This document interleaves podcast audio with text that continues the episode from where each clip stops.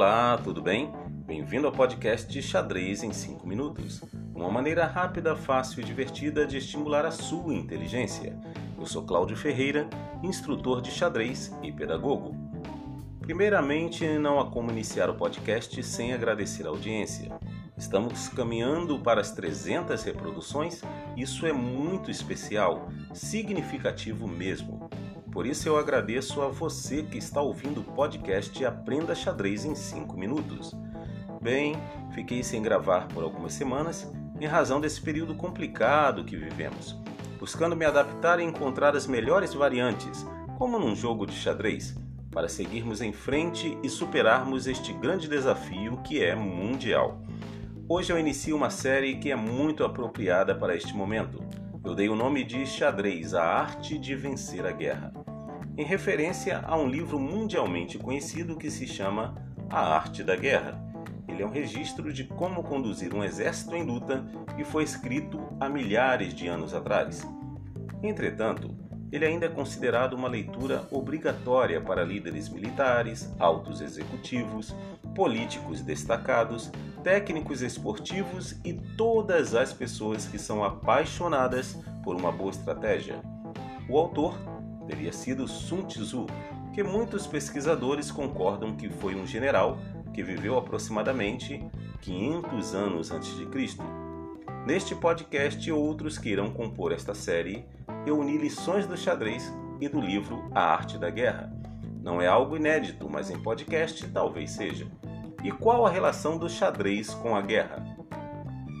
Bob Fischer, considerado um dos maiores enxadristas da história, um verdadeiro gênio que se tornou campeão mundial, que interrompeu o domínio dos jogadores da antiga União Soviética num período de Guerra Fria com os Estados Unidos, disse: O xadrez é uma guerra em um tabuleiro.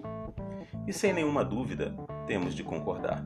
O xadrez é uma verdadeira guerra onde mobilizamos todas as nossas forças e habilidades para vencer.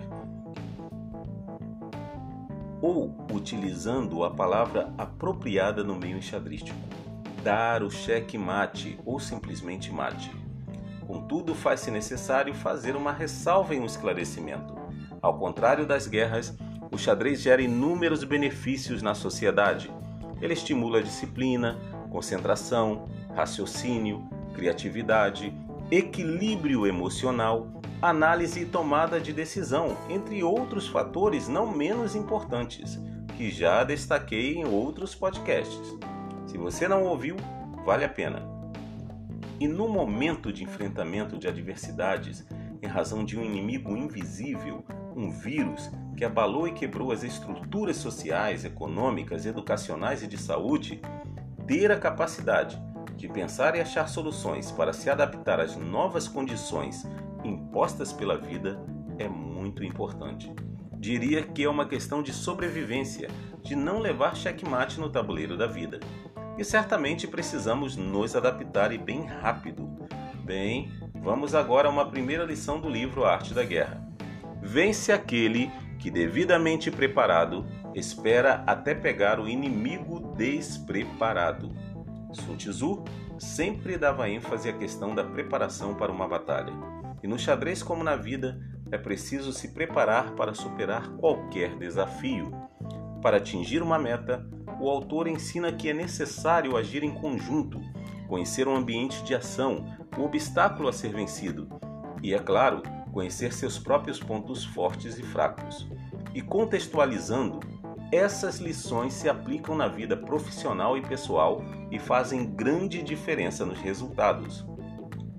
No xadrez, você precisa estudar o adversário e principalmente avaliar as virtudes e fraquezas suas e do oponente, e nunca esquecer de lançar um olhar no passado, ou seja, ver as partidas de mestres e campeões do passado ao longo da história e o que eles ensinaram.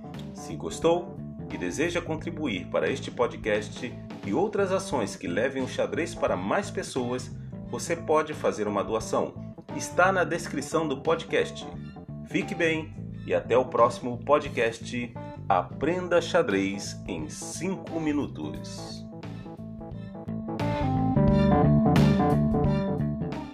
Se você gostou do conteúdo e quer aprender mais, siga nossa página no Instagram, arroba Gente Pensando.